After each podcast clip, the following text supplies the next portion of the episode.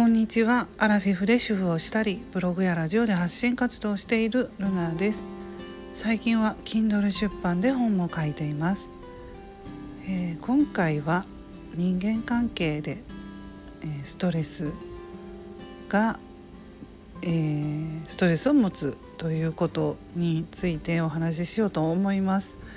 え昨日ですね私あのスーパーに買い物に行ったんですよね近くの。そしたら久しぶりに、えー、お友達と出会ってね。その友達っていうのはコロナ禍になるまでは時々ランチとかもしてました。同級生で学生時代の同級生で、えー、ヨガのねインストラクターをされているヨガの先生をされています。で久しぶりなのでねちょっと立ち話でもねあの中の方に入って、まあ、外寒かったんでね中の方でちょっとお話ししようかっていうことで話してたんですけどまああのかなりねちょっと最近いろんなことが重なっても人人間関係のストレスで疲れてるっていうことでね。うん。まあ、私はちょっと人間関係のストレスは今もコロナ禍で逆にねあんまり人と会わないことでそういうストレスもないし子供がねもう成長して学生じゃないから PTA の役員とかも当たってないから人と接することがないとストレスってそういう面ではいいですよね。全然ないのであの大丈夫なんですけど。その友人はねまだちょっと子供さんがねまだあの小さい小学生の方もいらっしゃるしでそうですね高校生の子供さんもいたりとかまああのそういう感じで学生さんね子供さんが学生さんってことで PTA のねやっぱり役員も持っておられたりとか、まあ、あと仕事のそのヨガのこととかお話を聞いたんですけどあのまあねいろんな人がいるというかありえないなっていう話もあって一つはそのヨガヨガ教室にお客さんとしてね生徒さんとして来られた方が自分の生徒さんに勧誘してそのね分かります？勧誘しに目的が勧誘だったというね。うん、生徒のふりをしてであの自分の知らないところで勧誘をして自分のスタジオにね連れて行こうとしていたというそんな衝撃的なね話を聞きました。もう一体どういう人がいるんだろう世の中ってね私よりそれ聞いた時に思ったんですよ。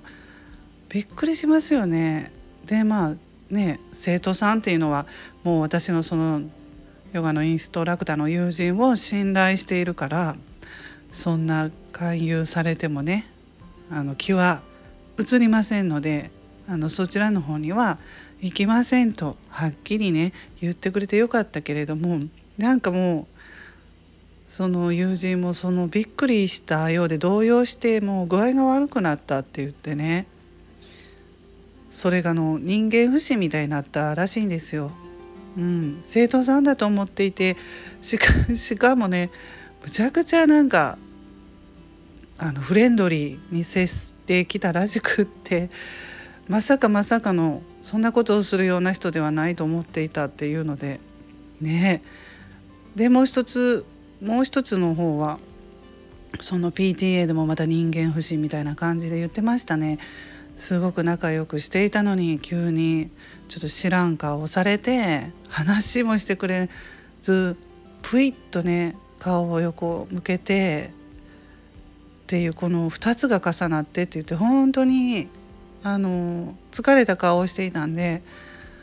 うん、どうしたんだろうなと思って話を聞けてねすっきりしてもらえてよかったかなと思うんですけど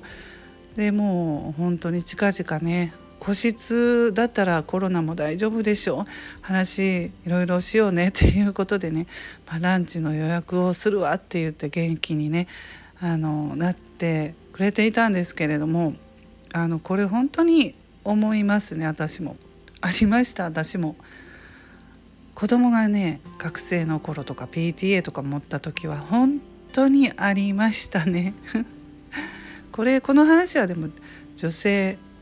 の方ならふんふんとうなずいてくれる人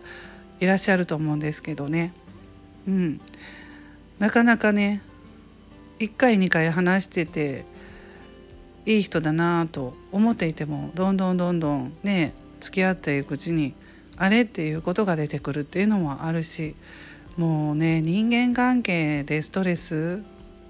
になる本当に大人になってからもそんな感じでありますよね。でもこういう話したらもう本当に長くなる10分以上スタイフのこのね収録も10分以上ななりそうなんでねもうあの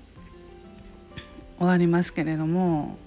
あの家のねことで大体私昨日も友達と喋ってたんですけど家庭の中のことでももうストレスいっぱいなのにって子供のこととかね、